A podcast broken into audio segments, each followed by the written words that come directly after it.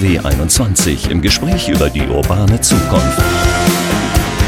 Der DSW 21 Podcast mit Michael Westerhoff.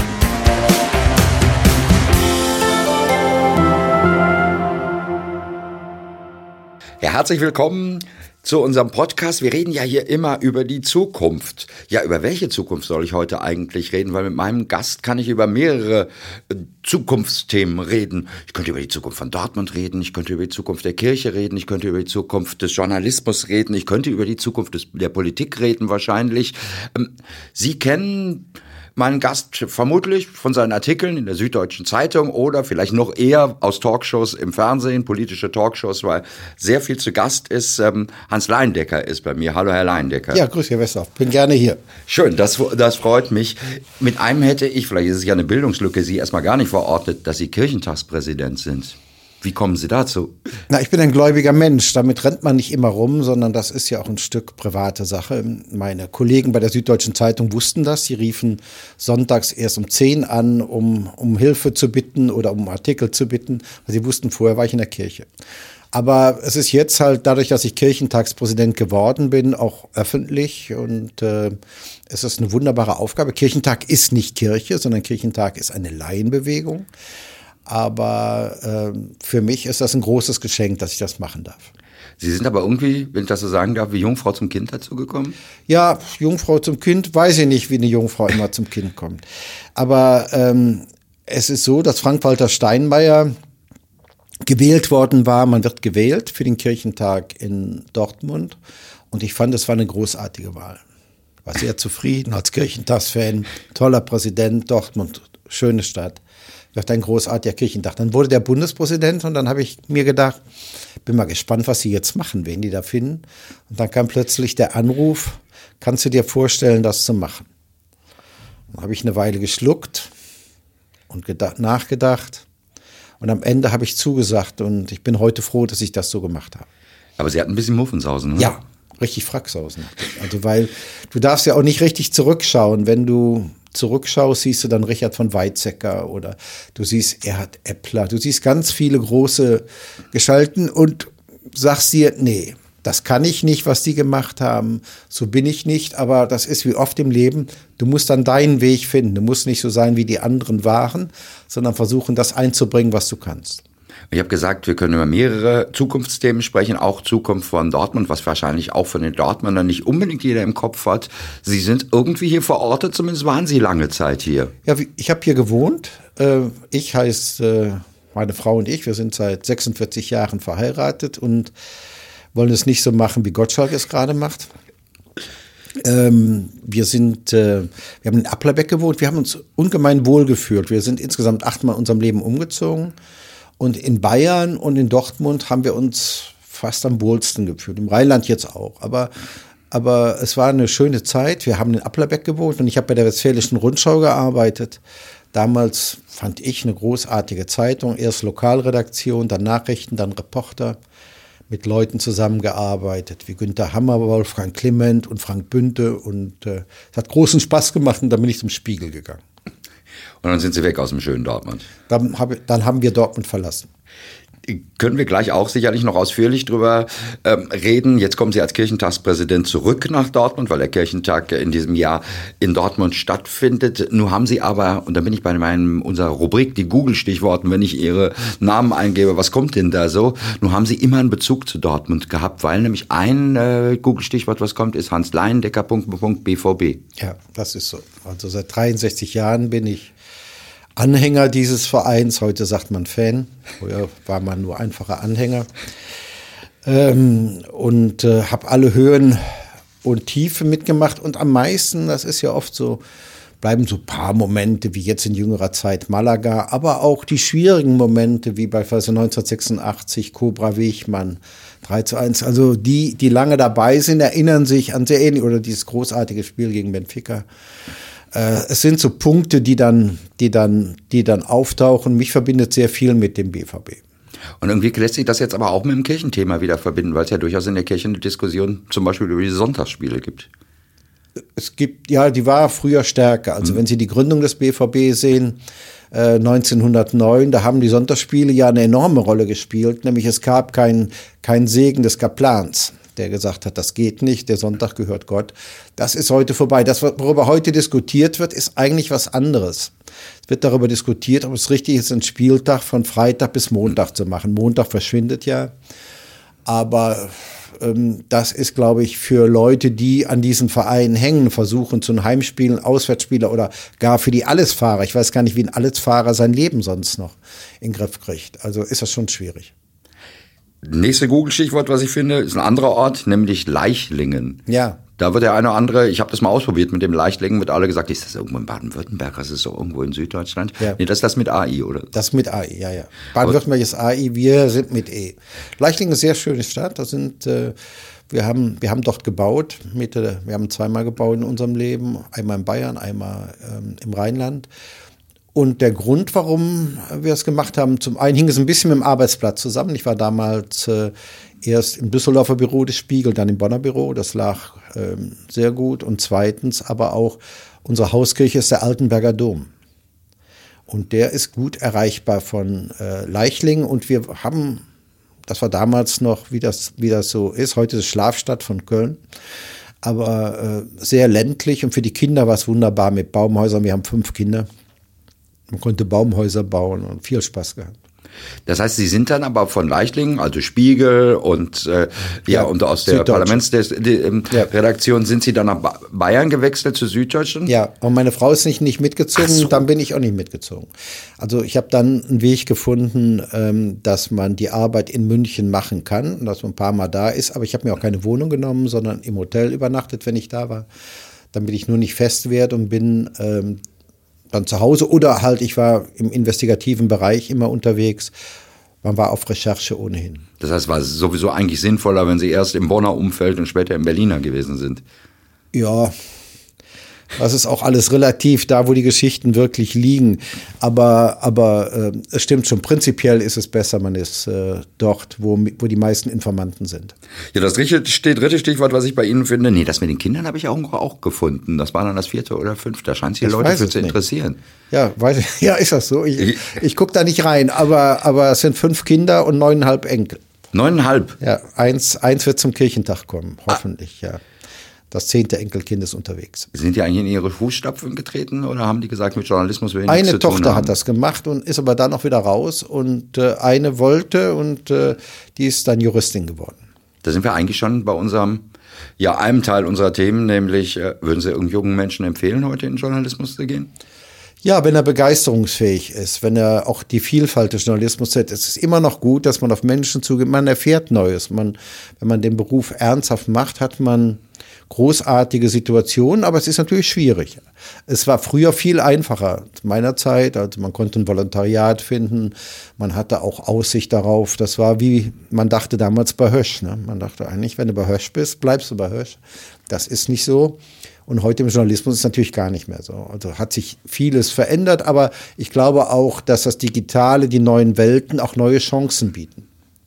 Darüber müssen wir unbedingt noch sprechen. Ich wollte gerne nochmal auf den Punkt, ich weiß nicht, wie das bei der Süddeutschen ist. Ich höre jetzt von vielen Redaktionsleitern, dass die auch ein Problem mit dem Nachwuchs haben, weil gar nicht mehr so viele sich bewerben. Offenbar der klassische Journalismus scheint jetzt nicht unbedingt mehr so der hippe Beruf zu sein, wie vielleicht bei Ihnen oder bei mir in der Generation. Das hängt von dem Blatt ab. Also die Süddeutsche hat immer noch sehr viele Bewerbungen, aber ich höre auch von Journalistenschulen, dass es insgesamt weniger wurde. Vorher 500 für 20 Plätze ja. hast, hast du jetzt vielleicht 200, aber es sind immer noch deutlich mehr als an Plätzen äh, angeboten wird. Aber man hört tatsächlich auch aus Lokalredaktionen, dass es nicht mhm. so einfach ist wie früher, dass die Leute nicht in Scharen dastehen, wollen unbedingt Journalist werden, aber nicht vergleichbar mit dem Handwerk. Wenn Sie heute Dachdecker sind und Sie wollen jemanden finden, der da weiter, ganz schwierig. Oder wenn, oder wenn Sie im Sanitärbereich arbeiten, ganz schwierig. Also da ist im Journalismus noch anders.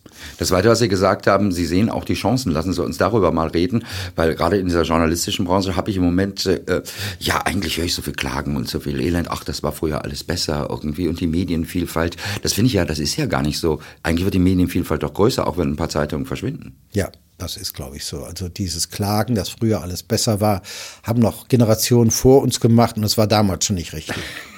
Man muss den Dingen auch das Gute abgewinnen und das kann man. Und äh, das kann man im, im äh, Journalismus. Man muss halt ein Stück vielseitiger sein. Ähm, es ist im Journalismus beispielsweise immer eine Frage gewesen, kann ich als Journalist auch PR machen? Und äh, generell habe ich gesagt, nein, das kann man nicht. Aber ich habe dann von den jungen Leuten gelernt, dass sie es sehr ernst nehmen. Dass sie dann, wenn sie über ein Unternehmen, für das sie mal PR gemacht haben, berichten sollen, dann machen sie es nicht. Nee, das sagen sie, nee, so. das, das schließt sich aus. Und äh, die Alten, die immer die großen Regeln gemacht haben, haben gesagt, ein Journalist, der im PR-Bereich arbeitet, ist kein Journalist. Die hast du dann erwischt, dass sie eigentlich für die, für die Sparkassen einen kleinen Vortrag hielten oder irgendwo für einen Zirkus was machten und immer wortreich erklärten, dass das ja völlig normal sei und mit der Ursprungswahl. Also die Alten, wir Alte haben viel gelogen. Das kann sein. Das ist ja, durchaus. Ist so. Haben Sie auch so Jobs gemacht? Nee. Da haben Sie Glück gehabt, oder? Nicht mal bei der, während der Rundschauzeit? Nee, bei der Rundschau war, war ja noch, noch alles anders. Wir bekamen ein hervorragendes Gehalt. Wir konnten großartig leben, wir hatten viel Spaß. Nein, das habe ich nicht gemacht. Also es ist nicht so in mein, in meinen Bereich gefallen. Aber das, wie ich früher darüber gedacht habe, beispielsweise mal, es gibt so eine Gründung Netzwerkrecherche. Mhm. Ich glaube, dass das gut war, dass wir das gegründet haben um investigativen Journalismus nach vorne zu bringen in diesem Land. Und da hat es mal so einen Beschluss gegeben, an dem ich auch heftig mitgearbeitet habe, als zweiter Vorsitzender, dass äh, Journalisten, die PR machen, keine Journalisten sind. Und dann hat es viele Klagen von jungen Leuten gegeben. Ich habe wortreich erklärt, warum die alle falsch sind, die Klagen. Und ich sehe das heute anders. Also, weil ich einfach gelernt habe und gesehen habe, mit welcher Ernsthaftigkeit jüngere Menschen das machen. Und diese Ernsthaftigkeit hat bei den Alten, die die strengen Regeln aufstellten, manchmal gefehlt da sind Sie ganz früh dran gewesen, was Sie jetzt das Stichwort investigativ nennen. Sie haben schon Investigativjournalismus gemacht oder ein solches Ressort gehabt. Äh, heute ist das ja hip, heute ja. muss das jede kleinste Zeitung haben. Ja, das so ist es noch nicht. Ja, aber zumindest hätten Sie es gerne. Ja, ja. Als es sowas eigentlich noch gar nicht gab, oder? Doch, es gab schon in Amerika und es gab es hier als Begriff schon. Den Begriff gab es, nur ähm, man hat es nicht gemacht. Und dann haben Sie bei der Süddeutschen angefangen. Nee, beim Spiegel. Ach, bei meinem Spiegel, das war schon investigativ und dann sind Sie, wobei die Geschichte müssen wir jetzt mit dem Spiegel, müssen wir nochmal erzählen, oder? Sie sind da nicht ganz im Frieden ausgeschieden. Nee, wie es manchmal so ist im Leben. Also ich habe 79 beim Spiegel angefangen und 97 aufgehört. Das war eine großartige Zeit. Also Spiegel war damals noch anders und die Spiegelleute hatten unter anderem den Spruch, äh, wir beim Spiegel sind Journalisten, die anderen sind Friseure. Es gab also eine gewisse Sicht auf den Beruf und auf die Welt. Und tatsächlich war es so, dass im Spiegel die wichtigsten, die interessantesten Geschichten standen. Und wie es dann so ist, dann habe ich äh, 97 äh, äh, mit dem damaligen Chefredakteur des Spiegel, den ich gut kannte, den ich viele Jahre kannte, Stefan Aus, heftige Auseinandersetzungen gehabt und habe dann so ziemlich das Dümmste gemacht, was man machen kann. Ich habe fristlos gekündigt. Das ist, wenn Sie gut verdienen, es ist keine gute Idee, das so zu machen. Das Übliche ist eigentlich im Leben, dass man zwar weiter kämpft und auch heftig widerspricht, sodass der andere dann sagt, komm, wir trennen uns und dann gibt es eine Abfindung. Aber ich legte sehr viel Wert darauf, dass ich der erste Geschichte des Spiegel war, der fristlos kündigte. Ich war sozusagen auch der Dümmste, weil es gab natürlich keine Abfindung. Ich hörte dann, ein halbes Jahr später kam dann Minister und sagten, schade, dass sie nicht mehr dabei sind, aber sie mussten ja auch, aus musste sie ja auch feuern. Und dann begleitet dich das und dann beginnst du immer zu erklären, nee, nee, das war ja völlig anders. Ich habe und Augstein hat und was alles so war. Aber das, was ich daraus gelernt habe, ist, so wie man sich für sein eigenes Leben interessiert, interessieren sich die anderen überhaupt nicht dafür. Das verwischt dann ja. irgendwie durch diese Geschichten. Und deshalb kann ich allen nur raten, die jetzt beschließen, irgendwo zu gehen, seid nicht so dumm wie ich. das heißt, Sie würden diesen spontanen Akt nicht. Äh, ja, es war kein spontaner Akt, er war sehr gut überlegt, er hatte viel damit zu tun, dass ich äh, diesen Schritt unbedingt wollte. Augstein schrieb mir damals äh, Liebesbriefe, die ich heute noch habe und dass ich nicht gehen dürfe und so. Und äh, ich habe dann auch irgendeinen Vorwand gesucht, um das aber dann auch durchzuziehen und äh, wird das heute nie mehr so machen. Das heißt aber mit Aus und Ihnen, das wäre auch nichts geworden. Ja, das war mal was, dann war das nix. Also in dem Augenblick hatten wir über grundsätzliche Dinge grundsätzlich verschiedene Meinungen. Er hielt mich für einen Intriganten, ich hielt ihn für den falschen Chefredakteur. Aber das hat sich dann auch im Lauf der Zeit, also ist es dann auch egal. Er ist ein bisschen älter als ich. Ja. Das erledigt sich dann auch wieder. ähm, aber in der Zeit, äh, aus hat den Spiegel schon sehr verändert. Können Sie mit dem Spiegel heute noch was anfangen? Ja, also der Spiegel ist immer noch wichtig und ich leide auch mit unter dem Auflagenverlust, den alle haben, aber den der Spiegel ganz stark hat. Zu der Zeit, also aus würde sagen, zu seiner Zeit äh, war der Spiegel irgendwie bei 1,05 Millionen und heute ist er knapp über 700 noch in der Auflage. Geht allen Magazinen so, geht vielen Zeitungen so, geht äh, es gibt ein paar Ausnahmen wie Landlust oder denen es äh, immer wieder gut geht oder wenn Eckart von Hirschhausen ein Magazin macht, dann explodieren die plötzlich. Ähm, aber ich finde es schon schade und finde auch, dass äh, so dieses Krisengefühl, das manche beim Spiegel haben, finde ich auch nicht richtig, weil das Blatt immer noch wichtig und wertvoll ist. Komischerweise, Sie von der Süddeutschen Zeitung hatten überhaupt nicht so dieses, natürlich haben Sie auch dieses Auflagenproblem, ja. aber nicht so extrem wie alle anderen. Ja, ja, da wird die Chefredaktion und auch die Redaktion sagen, ist auch komplizierter. Alle haben das Problem, dass äh, die Abonnenten sterben. Ähm, das haben Regionalblätter ja noch viel stärker, die ganz fest irgendwo waren, egal ob du jetzt nach Westfalen schaust oder wohin du schaust. Also dieses und dass die jungen Leute nicht in den Printbereich reinwachsen. Deshalb ist im Journalismus die Aufgabe, dass man das eine mit dem anderen verbinden muss. Also extrem kann man nicht vergleichen mit Deutschland. Sehen Sie es an der New York Times. Die New York Times hatte Krisenzeiten. Die New York Times macht unglaublich guten Digitalauftritt. Also wenn man den sieht, das mit nicht zu vergleichen, was es sonst auf der Welt gibt.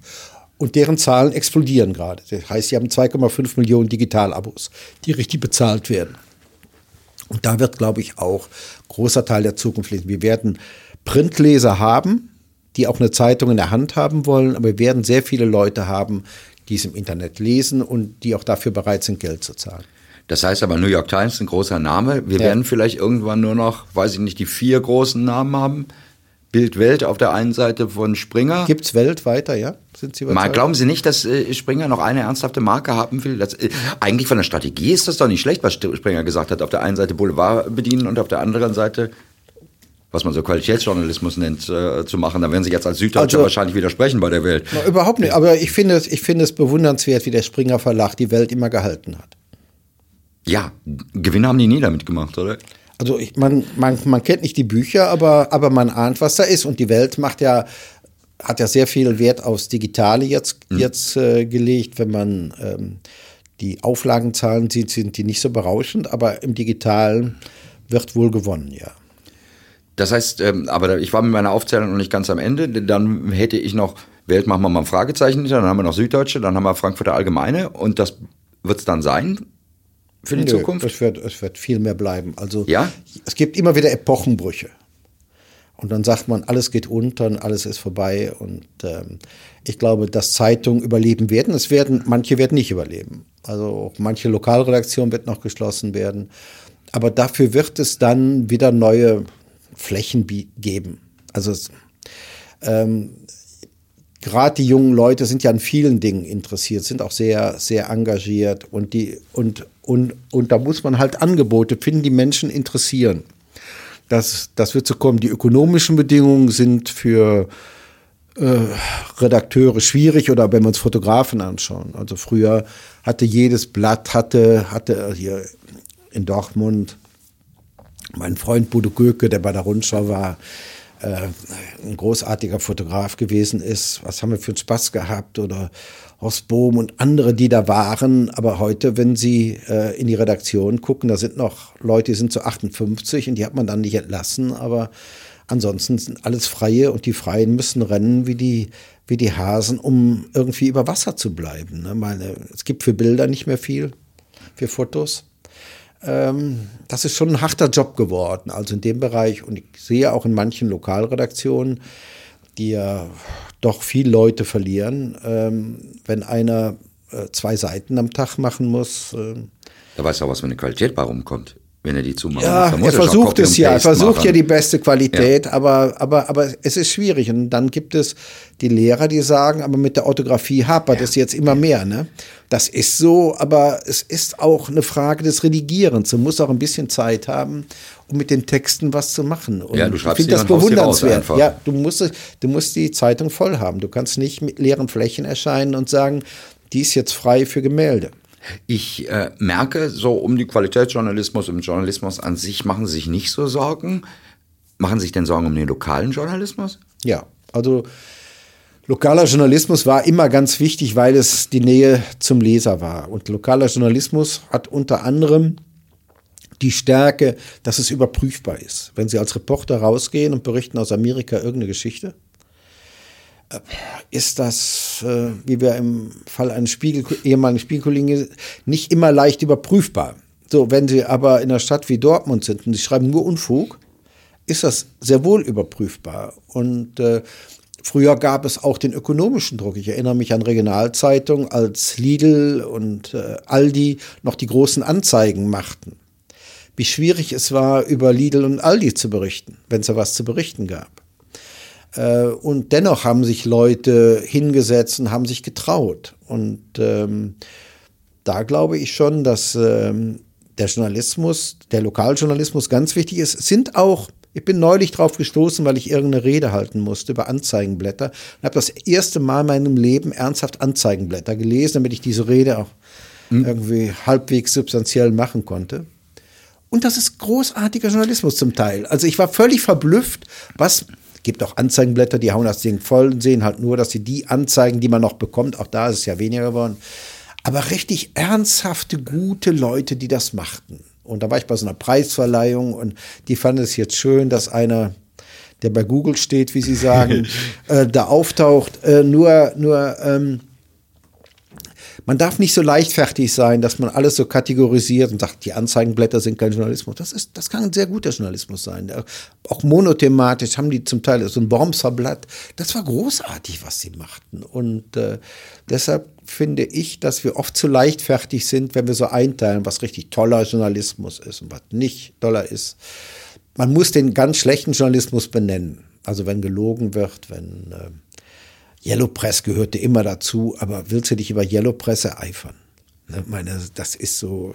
Ich stelle es mir auch schwierig vor, die schreiben zum Teil für drei, vier Blätter und müssen immer diese Geburtsgeschichten ganz genau vor der Geburt schon wissen, wie, wie, wie das Kind dann in vier Jahren sein wird und so.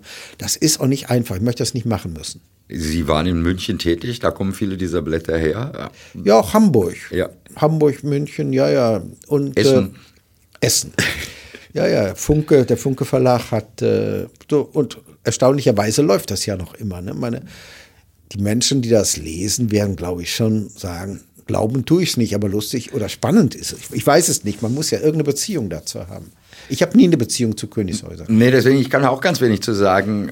Ja, kann sein, dass es einfach nur der Unterhaltungsfaktor ist, dass ja. die Leute das lesen. Oder? Ja, ja, ja, ja, ja. Und man gewöhnt sich vielleicht auch an den ein oder anderen Schreiber und macht den, aber, aber, aber, aber so irgendwie man will unterhalten werden. Wahrscheinlich, wenn man Menschen fragen würde, sagt sie, ja, es waren so schwierige Tage, ich brauche leichte Unterhaltung. Jetzt ähm, sind wir ein bisschen vom Lokalen abgekommen. Ja. Da haben wir gerade schon ein bisschen die Schwierigkeiten geschildert. Sie haben recht, klar, diese Anzeigenblätter, da wird ja auch noch äh, Lokales ja. transportiert. Jetzt gibt es ein bisschen. Oft mehr, Sie sehen es an Todesanzeigen. Ich gucke immer auf die Todesanzeigen. Wer hat mehr? Haben da, die in Anzeigenblätter inzwischen mehr? Es gibt Anzeigenblätter, die haben mehr Todesanzeigen als... Äh, wenn Sie beispielsweise nach Lünen mal schauen, da finden Sie im Anzeigenblatt mehr Todesanzeigen, als Sie noch in Ruhrnachrichten finden. Über Lünen haben wir sowieso mal gesprochen. Vielleicht ist das auch ein Beispiel für Lokaljournalismus. Sie sagen, diese Auflagen sind so niedrig. Äh, die, die Auflagen, also was ich höre, ist in Lünen die Auflage niedrig und ich kann nur hoffen, äh, dass die Ruhrnachrichten standfest bleiben und äh, Lünen halten, äh, weil es wäre schwierig, eine Stadt. Also es ist ja, es ist ja auch sozusagen für die Darstellung der Stadt, für die Vereine, für, für, für das, was in der Politik äh, los ist, für die kritische Nachfrage, ist es ja schwierig, ohne Zeitung durchzukommen. Also ich hoffe sehr, dass Lünen bestehen bleibt, die ja. Ausgabe der muss, muss man vielleicht nochmal erklären für Leute, die uns überregional hören. Lünen ist eine Stadt, die hat 90.000, würde ich sagen, ja, der Einwohner. Ich glaube 96. Der, der Einwohner fast 100.000. Mhm. Ist das schon eine kritische Größe, wo Zeitung nicht mehr funktioniert? Das kann man so nicht sagen. Also Zeitungen funktionieren auch, wenn Sie beispielsweise nach Iserlohn gucken. Iserlohner Kreisanzeiger. Die haben 15.000 Auflage. Die machen, wie ich finde, ein sehr anständiges Blatt und die machen dazwischen viele Sachen. Also muss ja immer sehen, auch heute als Redaktion, jetzt gilt nicht für die Süddeutsche, nicht für die FAZ, aber für solche Blätter, dass man dazwischen Dinge macht, die den Verlag und damit auch die Redaktion ernähren. Und das machen die großartig. Also ich glaube nicht, dass man, dass man hingehen kann und sagen, das ist jetzt die Zahl, dann geht keine Zeitung mehr. Das hängt dann von anderen Faktoren ähm, auch äh, Zeitungen hat es gegeben? Äh, was ist das für, für, eine, für eine Einwohnerzahl? Nur weil ich in Lünen war und ähm, ihm besorgte Augen sah, äh, ist mir das äh, so, so nah. Und weil, als ich bei der Rundschau war, gab es in Lünen noch die Westfälische Rundschau mit einem wunderbaren Redakteur, Otto Jenrich, der leider gestorben ist und so. Und dann verbindest du ja was damit. Wenn du Menschen hast, denkst du, Mensch, das muss doch da so weitergehen. Ja, in diesen ganzen ja. Orten haben mindestens zwei Zeitungen ja. gelebt. Ja. Äh, in einer Stadt wie Dortmund drei. Inzwischen gibt es nur noch eine. Das ist sicherlich im Lokalen eine Tendenz. Ja. Dass es die Konkurrenz auf dem lokalen Markt nicht mehr gibt. In, ein, in einigen Städten. Es gibt, es gibt halt immer noch, noch, noch anderes, wenn Sie nach München schauen oder wenn Sie nach Hamburg schauen, aber es ist schwieriger geworden. Ich fand das Interessanteste in Dortmund, ich war ja leidenschaftlich bei der Rundschau, weil ich fand auch, wir machten das auch gut und ich war da sieben Jahre. Und ähm, dann wurde die Zeitung ja praktisch kannibalisiert. Äh, von der Redaktion blieb nicht mehr viel. Den Mantel kriegt man aus Essen, die äh, Lokalgeschichten bekommt man von Ruhrnachrichten. Das Interessante ist, und das macht es auch wieder alles relativ, was wir beide hier besprechen, Herr Westorf. Ich glaube, mancher Leser hat das gar nicht gemerkt. Ich glaube, ich habe Beiträge darüber gemacht fürs Radio. Ja, ja, das war so. Das ist so. Ja. ja. Ja, ich glaube, ich glaube, irgendwie den Übergang, man war so stolz, bei der Rundschau hm. zu sein und man sagte, das, was die Ruhrnachrichten machten, war anders. Und äh, man guckte sich das an und man hatte so das Gefühl, dass man es richtig macht. Das war ja tatsächlich zu meiner Zeit jedenfalls gut, das sind jetzt 70er Jahre, ist auch eine Weile her, war es auch anders. Und äh, jetzt machen die Rohnachrichten, die machen das auch interessant. Und, aber es ist dennoch sozusagen auch von der Perspektive her, die, die, die, die Westfälische Rundschau war ja ein Blatt, das näher an der SPD war. Die Ruhrnachrichten waren ein bürgerliches Blatt. Und dazwischen gab es ja so auch ganz viel Unterschiede in der Kommentierung, in der Betrachtung von, was ja gut ist. Äh, so, und äh, man hat immer gedacht, dass die Leser das auch ein Stück so sehen, weil die Leser holen sich ja die Zeitung. Ich hatte immer das Gefühl, man kauft die Ruhrnachrichten, wenn man an seinen Aufstieg denkt. Mhm. Und äh, die Rundschau, wenn man in der Gewerkschaft ist, Taubenzüchter, IG Metall und ganz fest. Das ist jetzt ein Klischee, aber dass das so bruchlos ging. Sie haben darüber mal gearbeitet, Herr Besser? Ja, ja, ja. ja. Und? Das ist so. Das ist so. Ja, das ja, ist so. Klar. Und das ist auch so, ähm, ja, das ist auch so, dass der Rundschauleser eigentlich ja mit dem Rohrnachrichten nicht so richtig was anfangen konnte in ja. dieser po Polarisierung ja. der beiden. Aber ich wollte auf einen anderen Punkt raus. Sie haben ja vorhin gesagt, diese Abhängigkeit Lidl, Aldi, die die Beilage oder eine ganze Seite machten. Es könnte gerade im Lokalen eine neue Abhängigkeit entstehen, nämlich eine staatliche Abhängigkeit. Da wird ja diskutiert irgendwie, äh, in NRW gibt es auch schon eine Stiftung, die Lokaljournalismus finanzieren soll, staatlich. Äh, was halten Sie denn von solchen Sachen? Wenig. Das habe also, ich mir gedacht. Also ich habe von, von, staatlicher Finanzierung nie was äh, gehalten. Gibt es unterschiedliche Sichten, aber ich glaube, das was Journalismus machen muss, wenn er wirklich in Not ist, ist, dass man Stiftungen, es gibt edle Leute in diesem Lande, die sehr viel Geld haben und denen der Journalismus auch am Herzen liegt. Und die was für, das ist ein bisschen so ein Beispiel, etwas, was es im Revier gibt, Korrektiv. Mhm. Korrektiv äh, ist so eine Rechercheeinheit, die entstanden ist, zunächst mit starker Unterstützung der Brosch Stiftung, mittlerweile auch andere, andere Unterstützer dabei. Und das sind zumeist Leute, die eine Stiftung haben, die sagen, Journalismus, der kritisch ist, darf nicht untergehen. Und da geben wir was rein. Das gibt es in Amerika sehr viel mehr. Also in Amerika gab es ja mal die Furcht vor dem großen Zeitungssterben. Das hat sich durch Trump geändert.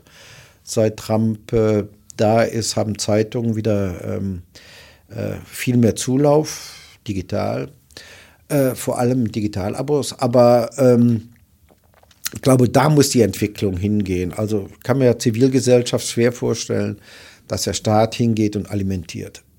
Das andere ist, was auch dazu kommt, ist so das, was wir jetzt hier zum Beispiel machen. Wir sprechen eine Dreiviertelstunde ganz intensiv miteinander, aber äh, in einem Podcast, der von den Stadtwerken kommt. Ja. Ist sowas äh, auch eine Zukunft? Jetzt dürfen Sie nichts Falsches sagen an dieser Stelle. Ja, ja, ja. Nee, ich ich habe hab schon gerade überlegt, was ich alles gar nicht sagen darf. Nee, nee, nee, aber jetzt ganz ernsthaft, ich habe ja für viele Medien schon gearbeitet, ja. die Chance, eine Dreiviertelstunde mit Menschen zu sprechen, hatte ich da nirgendwo. Ja. Nein, ich glaube ernsthaft, jetzt äh, ist es hier wunderbar, wunderbare Räume, Sie, nett, alles wunderbar. Ähm, aber, aber ich glaube, dass in der Vielfalt, auch im, im, im Entdecken des Mediums ganz viel liegt. Und es ist nicht so immer die Frage, wer macht es, sondern wird da auch guter Journalismus gemacht. Das ist äh, das, was am Ende zählt und interessiert es die Leute, was man da macht. Und kann es mitunter lehrreich, unterhaltsam, was auch immer sein. Und äh, da, glaube ich, liegt auch eine Chance. Ernsthaft. Jetzt haben wir viel über Journalismus geredet, aber Sie sind Kirchentagspräsident, müssen wir auch noch darüber reden. Und ähm, wir haben uns überlegt, äh, gedacht, wo ist denn eigentlich die Parallele zwischen diesen beiden Themen und sind auf ein bisschen böse gekommen. Das sage ich ganz ernsthaft. Ähm, der Zeitung laufen die Leser weg und die Kirche die Schäfchen? Also Kirchentag ist nicht Kirche. Nee, ach so. Das ist ein Unterschied. Kirchentag ist eine Laienbewegung. Der Kirchentag ist gegründet worden, weil die Kirche versagt hat im Kampf gegen Faschismus. Das ist der Grund, warum es Kirchentag mhm. gibt. Äh, der ist dann 1949 gegründet worden. Und äh, der Kirchentag hat so seine eigene Dynamik. Aber als gläubiger Mensch, der sonntags in Gottesdienst geht und dem die Kirche wichtig ist, sehe ich natürlich auch das, was in der Kirche passiert. Ähm, sehe, wie die Zahlen schwinden. Wenn Sie Dortmund sehen, also wir hatten in Dortmund einen Kirchentag 1963. Da waren, waren glaube ich, 58,7 Prozent der Menschen in Dortmund Protestanten. Wenn Sie sich das heute angucken, haben Sie noch 28 Prozent. Und die meisten dieser 28 Prozent werden Sie nicht sonntags in den Gottesdiensten finden, sondern die kommen nur Ostern und Weihnachten. Aber immerhin, sie kommen. Sie haben noch eine Verbindung. Und ähm, der Kirchentag hat so eine Entwicklung. Der Kirchentag war beispielsweise in den 70er Jahren mal ziemlich am Boden. Da gab es noch 17.000 Teilnehmer. Der hat dann wieder sich hochgearbeitet, 100.000 Teilnehmer, äh, 120.000 Teilnehmer, wichtige Bewegung, viele junge Leute. Mehr als 30 Prozent der Kirchentagsbesucher sind jünger als 30. Diesen Punkt habe ich im Übrigen auch noch äh, im Kopf ja. gehabt, dass Sie sagen, dass es dann in den 70ern oder 80ern wieder gestiegen ja. Es hat auch viel mit Friedensbewegung und äh, Umweltbewegungen zu tun. Es hat eigentlich damit zu tun, dass man das, was man heute Partizipation nennt, wieder eingeführt hat. Das heißt, äh, es gab einen Kirchentag 73 in Düsseldorf. Das war das schlechteste Ergebnis. Da waren, glaube ich, 17.000 Teilnehmer. Und danach hat man neue Lieder entwickelt und man hat viel mehr Menschen beteiligt an der Entstehung des Kirchentags. Man hat mit Projektleitung gearbeitet und so. Und seitdem geht es im Kirchentag hoch und dann gab es diese großartigen Zeiten auch mit der Nachrüstungsdebatte mhm. und so. Also in 80er Jahren musste man wenn man irgendwie sich am gesellschaftlichen Prozess beteiligte, auf Kirchentagen sein. Zum Teil haben ja auch die Kirchentagsteilnehmer, ich denke, den Hamburger Kirchentag, gegen das, was der Kirchentag eigentlich wollte, Demonstrationen gemacht. Da hat es viele Diskussionen gegeben. Richard von Weizsäcker war da Kirchentagspräsident damals. Und ähm, dann hängt es von der jeweiligen Stadt ein Stück ab. Also ich glaube, dass Kirchentag immer Seismograph für gesellschaftliche Entwicklung war aber in 80er Jahren noch mit einer größeren Bedeutung. Aber die Zeiten heute sind auch schwierig, sie sind gut, sie sind schwierig. Und von daher glaube ich schon, dass ein Kirchentag auch immer wieder Signale sendet und Zeichen setzt. Sind Sie eigentlich auch eine PR-Veranstaltung für die Kirche, um Schäfchen zurückzugewinnen? Ja, also alle, die glauben, ähm, finden, finden sich ja dann auch wieder. Und ich glaube, man guckt ja wirklich drauf, was Kirche macht. Und Kirche wird Minderheitskirche werden und Kirche wird äh, in manchen Orten auch Diaspora sein. Und da fragt man sich, wie muss man sich da aufstellen? Nicht, wie muss ich mich da aufstellen, sondern wie müssen sich die Hauptamtlichen da aufstellen? Wie muss ich, wie muss sich die Gemeinde entwickeln? Und daran wird äh, jetzt viel gearbeitet. Das ist eigentlich allen klar. Im Moment ist es noch so, Kirche geht es finanziell sehr gut also obwohl die Zahlen runtergehen, ja. sind einfach die Steueraufkommen äh, durch gestiegen. steigende Gehälter, weil sie da prozentual dran beteiligt sind. Ja, und, und weil die Steueraufkommen hm. halt explodiert sind. Man sagt ja. so seit zehn Jahren, jetzt geht es ganz runter und so und es ist immer hochgegangen, aber jetzt sind die Babyboomer raus und jetzt wird es ernst. Und da muss Kirche zwei Dinge machen. Man muss zum einen sparen. Man muss gleichzeitig sich auch entwickeln und ähm, muss Angebote schaffen, um mehr Leute für Kirche zu interessieren. Ich habe neulich eine interessante Studie gelesen aus Baden-Württemberg. Baden-Württemberg ist ein bisschen anders als NRW, aber da erklärten 62 Prozent der jungen Leute, dass sie gläubig seien, mhm. dass sie mhm. beteten. So, aber ganz viele von denen sagten auch, mit Kirche kann ich nichts anfangen. Also sozusagen mit der Institution. Ja. Und wenn du so Fälle hast, jetzt auch, ich meine, es gibt viele Vorurteile, was Kirche, wenn Leute von Kreuzzügen anfangen, von Hexenverbrennung und so. Dazwischen liegt auch ein längerer Zeitraum. und man muss auch sehen, was Kirche macht und geschafft hat und, und, und so. Aber zum Beispiel die Missbrauchsfälle, die wir haben. Missbrauch gibt es in allen Bereichen, aber Kirchen, die auf Jesus Christus bauen, denen wird der Boden weggezogen wenn sozusagen mhm. Macht missbraucht wird, um solche Verbrechen zu machen. Und ich äh, glaube, die Auswirkungen der Missbrauchsdiskussion überschauen wir gerade noch gar nicht. Da habe ich jetzt gerade mit einem Vertreter vom Erzbistum in Paderborn äh, geredet und ich war eigentlich ein bisschen geschockt, wie cool der das genommen hat. Also jetzt nicht diese Missbrauchsfälle, nee, nee, aber dem war schon klar, ja, sagt er, bei uns äh, treten immer mehr Leute aus als auf der evangelischen Kirche. Das ist immer so, wenn solche Skandale hochkommen. Die scheinen es schon irgendwie gewöhnt zu sein. Das hat mich ein bisschen geschockt. Die katholische Kirche hat einen anderen Blick auf die Welt. Die katholische Kirche ist Weltkirche. Die sehen sich global. Mhm. Die sehen in anderen Kontinenten die Zahlen steigen. Und sagen, na gut, in Deutschland gibt es ein paar Besonderheiten. Mhm. Und ähm, ich glaube auch, dass der Vatikan das so sieht. Also alle Diskussionen, die wir hier führen, werden da so gesehen, die Deutschen haben irgendwie ganz andere Ideen als äh, und auch, auch ganz andere Bedürfnisse als die anderen. Oder die Polen verstehen das, glaube ich, auch nicht. Also wenn Sie gucken, ja. äh, katholische Kirche in Polen, Italien versteht nicht so richtig, worüber wir hier diskutieren, aber umso mehr müssen wir darüber diskutieren, was Ökumene ist, wie wir zu mehr Ökumene kommen können, weil uns verbindet viel. Uns verbindet Jesus Christus und das ist sozusagen der Halt von allem. Bevor, bevor wir ja. dazu, da müssen wir sicherlich noch zukommen. Im Grunde genommen geht es der evangelischen Kirche aber auch so, wenn ich sehe, ja. Brasilien zum Beispiel äh, und, und südamerikanische Bereiche, glaube ich, da boomt es ziemlich, diese Evangelikalen. Ich weiß nicht, ob sie das mit ist so ein bisschen anders. Das ist ja, ja, die Evangelikalen sind ein Stück anders und mit denen tun wir uns auch schwer. Also jemand, der die Bibel als Waffe benutzt, oder wenn Sie gerade in Brasilien die Entwicklung ansehen, dass eine Regierung, die eigentlich eine verbrecherische Regierung ist, ne? Also mit dem, wie man Leute jagt, Minderheiten, so, ähm, und die berufen sich auf die Bibel. Und das ist schwer erträglich. Also Bibel ist immer Quelle. Sie können Bibel für alles. Sie können Bibel für, für Massen noch nehmen, wenn Sie die, die Stellen mhm. richtig zurechtschneiden. Das ist nicht, Bibel ist nicht ein Rezeptbuch. Und die missbrauchen die Bibel. Und äh, mit denen tue ich mich schon sehr schwer. Aber grundsätzlich mal von den ganz schlimmen Entwicklungen abgesehen, die Strategie scheint aber irgendwie zu funktionieren. Naja, die Strategie mit der Bibel und mit dem Glauben Menschen zu verfolgen.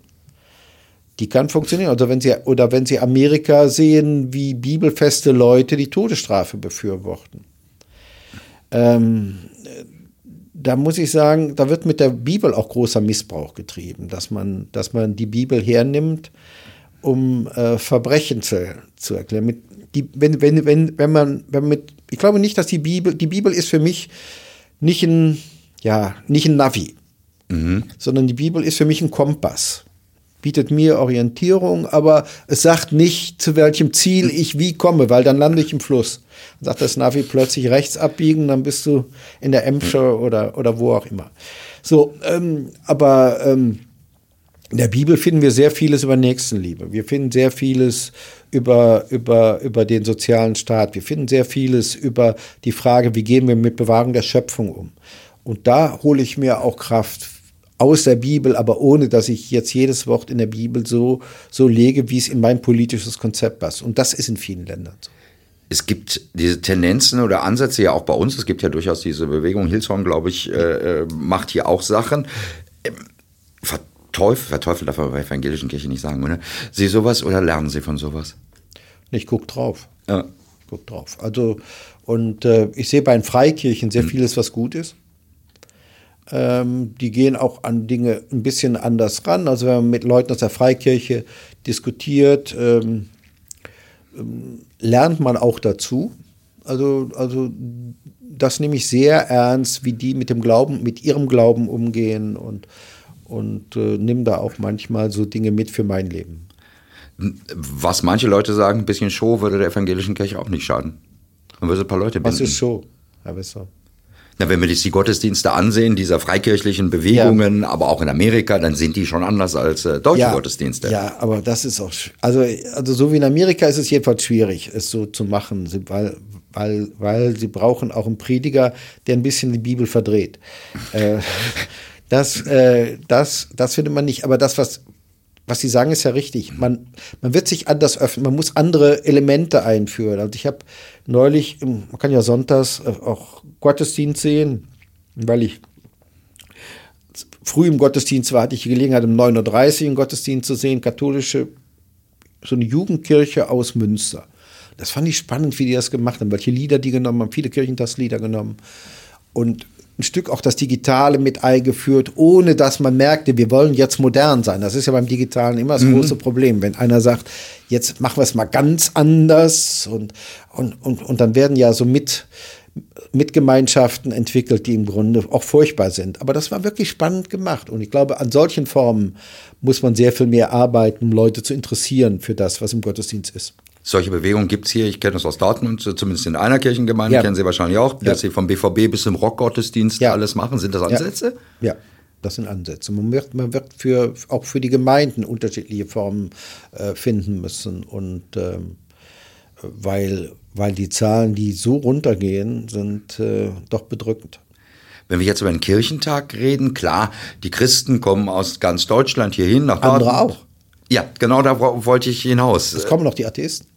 Ja, das denke ich mir doch, oder? Ja, ja, Humanisten kommen. Wir hatten beim letzten Kirchentag eine spannende Bibelarbeit zwischen der wunderbaren Kirchentagspräsidentin Christina Austerau und einem Atheisten. Die beiden haben zusammen die Bibel gelesen, haben die unterschiedlich interpretiert.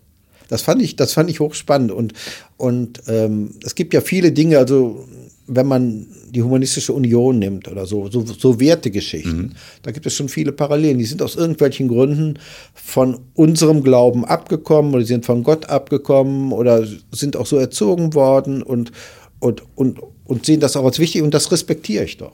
Und da werden also auch Leute da sein, es werden aus vielen Religionen Leute da sein. Das gehört immer zum Kirchentag.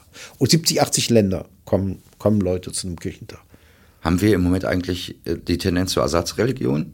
Ja. Wenn ich so missionarische Haltungen von Veganern sehe oder ja, äh, esoterischen so. Sachen. Das ist so. Also, also wenn wir, wenn wir uns in, in diese ganzen Spezifikationen, die es gibt, reinbewegen, mit welcher Ernsthaftigkeit Leute auch erklären, was man nun überhaupt nie mehr essen darf und was man, wie man, wie man trinkt, wie man alles macht. Es gibt ja für viele Dinge, für die unsere Älteren, unsere Altvorderen eigentlich gar keine Zeit hatten, weil die mussten irgendwie im Leben bleiben ähm, gibt es heute Fachzeitschriften, denen man sich orientieren kann, um nochmal das ganz Besondere zu suchen. Also diese Individualisierung findet schon rasend statt und in allen Formen.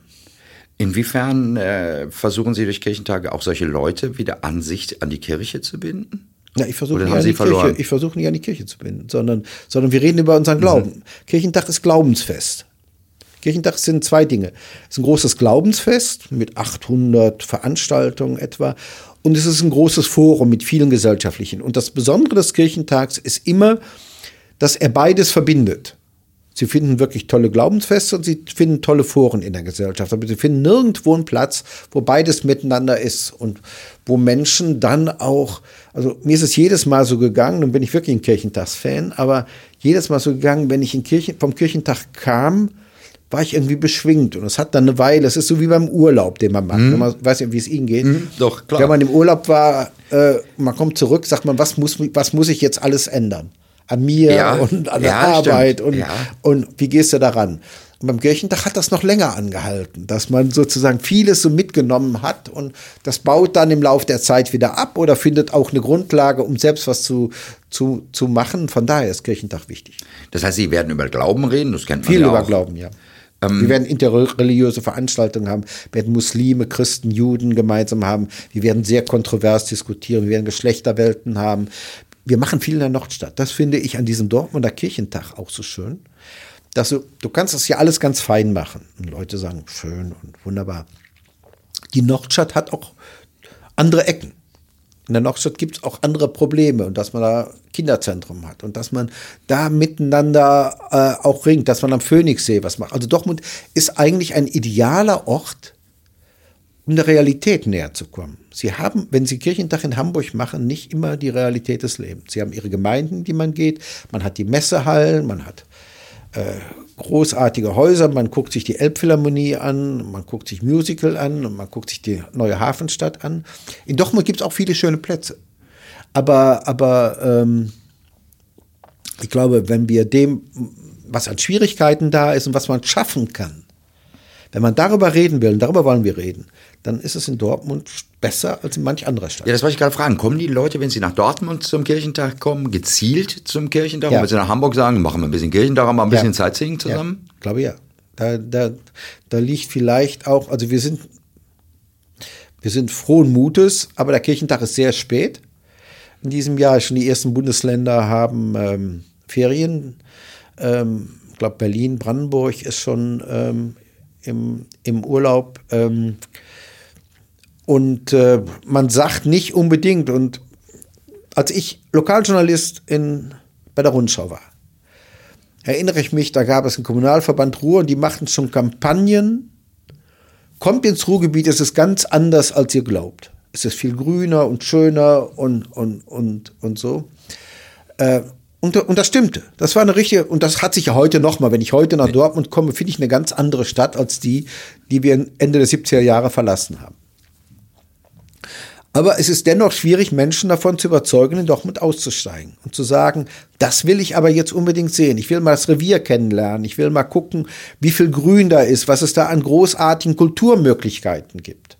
Also aber den Eindruck haben wir immer, oder, oder das ist so, wenn Leute dann doch irgendwie aus irgendeinem Grund ein Fußballspiel ja. zum Beispiel ja. hier hingekommen sind, sagen, machen verlängertes, kommen ja. aus Augsburg, machen ein verlängertes Wochenende, wenn Augsburg hier spielt, dass sie plötzlich mit einem ganz positiven Bild das zurückgehen. Ist so. Das, das, das habe ich auch immer so erlebt, wenn sich Leute wirklich darauf einlassen.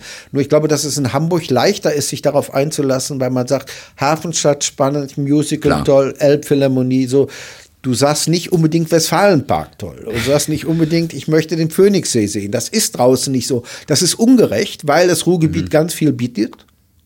Aber es ist so. Das heißt, sie werden wirklich zumindest den harten Kern dann bei ihrem Kirchentag bekommen und nicht die, äh, die Sightseeing-Leute. Ich hoffe, dass wir ganz viele bekommen. Ich glaube, glaube auch Kirchentagsbesucher sind ja auch kluge Leute, interessierte Leute und dass sie tatsächlich auch wissen, also da bin ich zuversichtlich, dass wir, dass wir viele bekommen. Wir haben halt, wie gesagt, diesen Zeit, der Zeitfaktor ist schwer zu überschauen. Ähm, es gibt ein zweites Problem, was wir haben. Das ist ein Kirchentagsspezifisches Problem. Viele der Kirchentagsbesucher kommen aus NRW. Eigentlich immer so ein Drittel. Ah. Und äh, wir haben uns es gelungen, Bahntickets zu bekommen für alle, die zum Kirchentag kommen. Aber sie verändern den Charakter des Kirchentags wenn ich morgens nicht zur Bibelarbeit kommen kann, abends nicht in Abendsegen abholen kann und vor allen Dingen nicht mit den anderen zusammensitze, um zu sagen, mhm. wie der Tag war.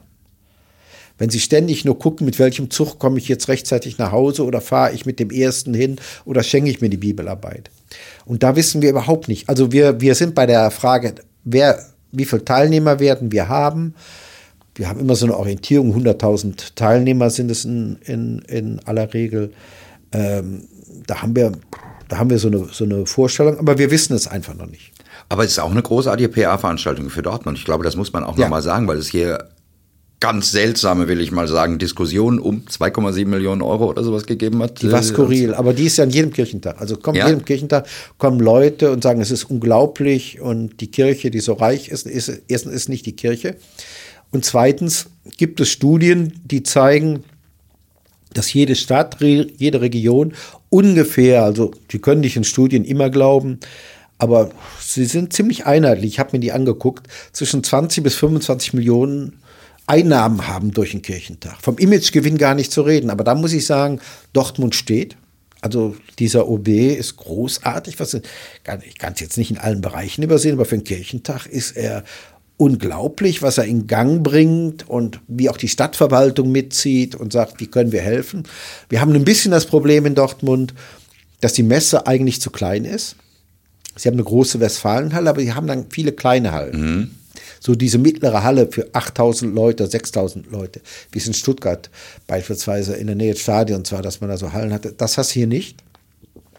Aber wir haben den großen Vorteil, dass sich in Dortmund alles öffnet.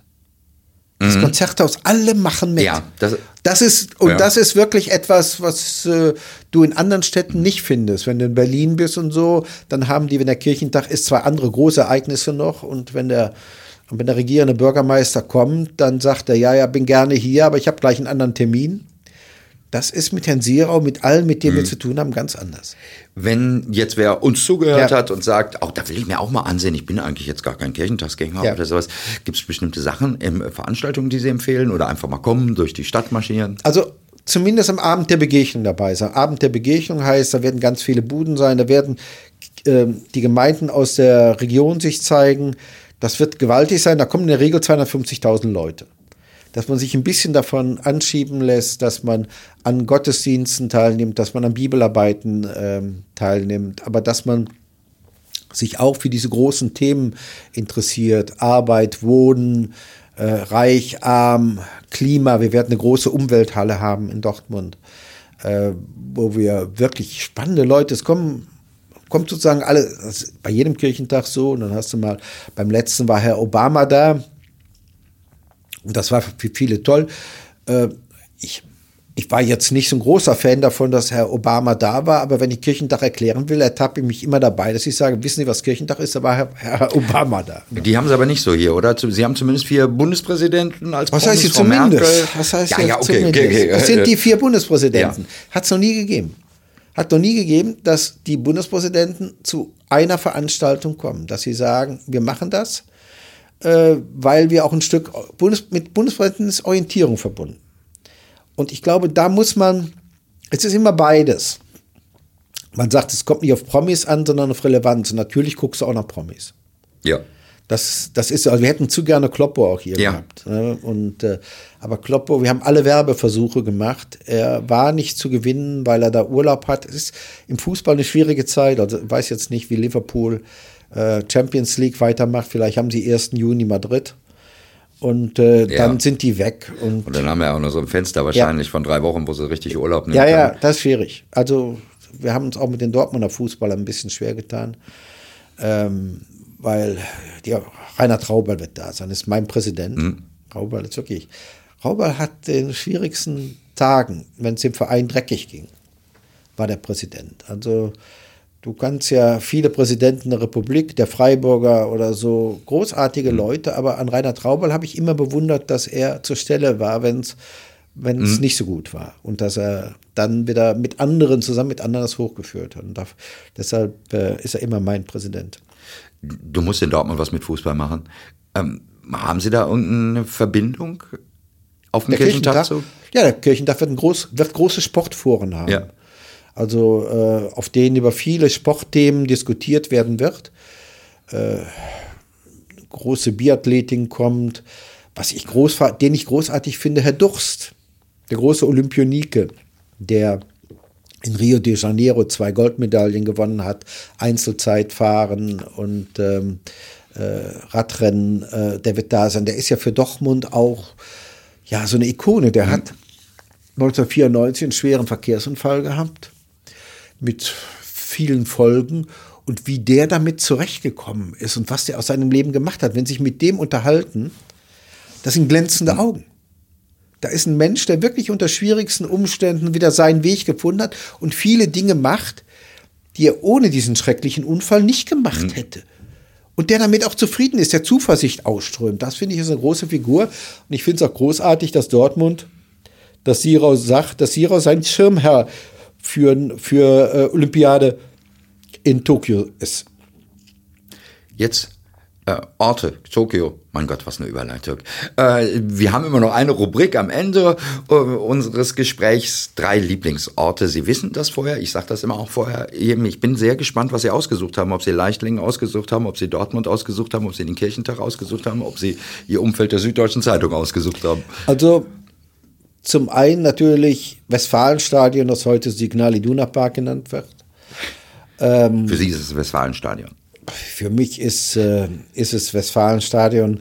Ich habe ein paar Vorträge in Dortmund gehalten und immer, wenn ich Westfalenstadion sagte, sah mich bei älteren Herren streng an. Weil ich merkte, dass Signal Iduna natürlich äh, auch in den Köpfen drin ist. Ja. Aber wenn Ah. Sie so lange dabei sind, äh, Dann sagst du Westfalenstadt. Sagst Ich hoffe, Westfalen. Signal Iduna ist jetzt kein Sponsor vom äh, Kirchentag, dass wir. Also haben sich auch ein bisschen beteiligt äh, und äh, sind sehr freundlich und unterstützen auch, aber wir wollen ja halbwegs ehrlich sein. Also, ja, genau. also ich sag, ich sag immer noch Westfalenstadion. Wenn wenn es verlangt wird, sage ich auch Signal Iduna Park, vergebe ich mir auch nichts.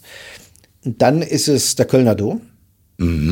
Also äh, immer, wenn meine Frau und ich über die Brücke fahren, haben wir Tränen in den Augen. Köln ist, äh, glaube ich, unsere Lieblingsstadt. Wir sind auch Karnevalisten. Wir singen auch, wir verkleiden uns auch. Wir sind auch im Karneval heftig unterwegs. Ähm, und ich gehe deshalb manchmal zum FC, weil da so schöne Lieder gesungen werden. Wenn der FC ein Tor schießt, wird gespielt und wenn eine Trömmelscher geht, dann stomme all parat Ja. und man trecke durch die Stadt und jeder hätte gesagt, Kölle Alaf. Und das finde ich großartig. Und es wird in Köln auch gesungen, wenn es nicht so gut ist.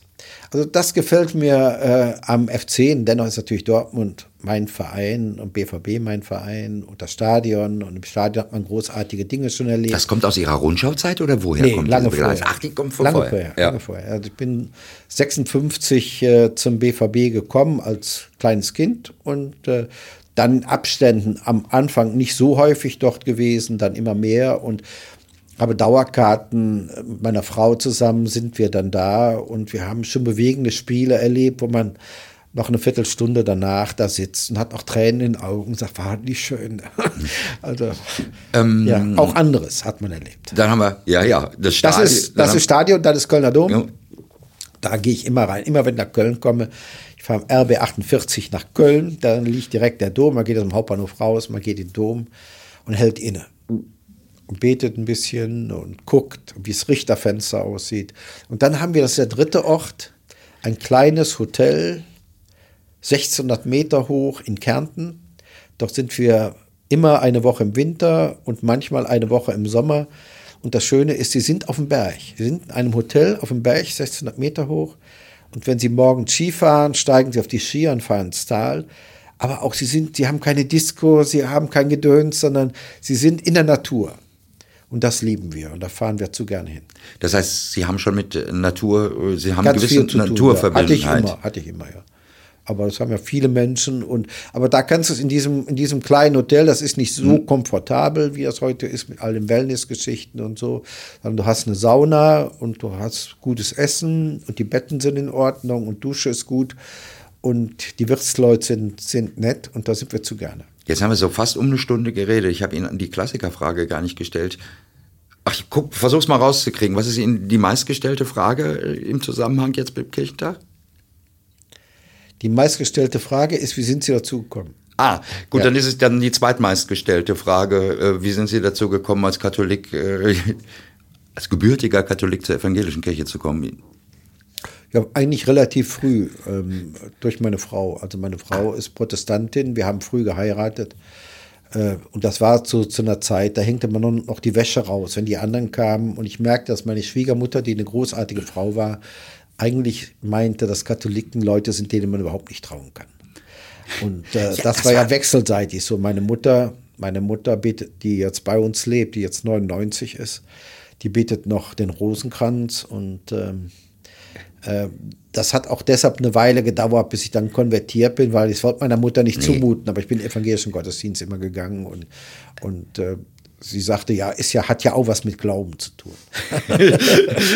Sehr, Aber das war tatsächlich noch eine Zeit, wo eigentlich die Ja, evangelische der Frau Schule. keinen katholischen Mann heiratete, oder? Ja, oder, oder, oder umgekehrt. Oder also umgekehrt, wenn, Oder wenn Sie ins Münsterland gucken, war schon, schon umgekehrt. Es war auch auf den Schulhöfen so.